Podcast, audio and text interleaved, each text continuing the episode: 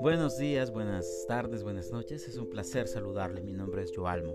Vamos a iniciar un bonito viaje en el cual pretendo tener una charla amena y brindar consejos para llevar el estrés cotidiano y en especial en estos tiempos de cuarentena donde todos, todos estamos como encerrados. Acompáñenme y disfrutemos de ese podcast titulado Café para Tres. Esta vez vamos a enfocarnos en los consejos de Buda para tiempos difíciles, pero adecuados a la cuarentena. Y después de la intro, vamos con el primero.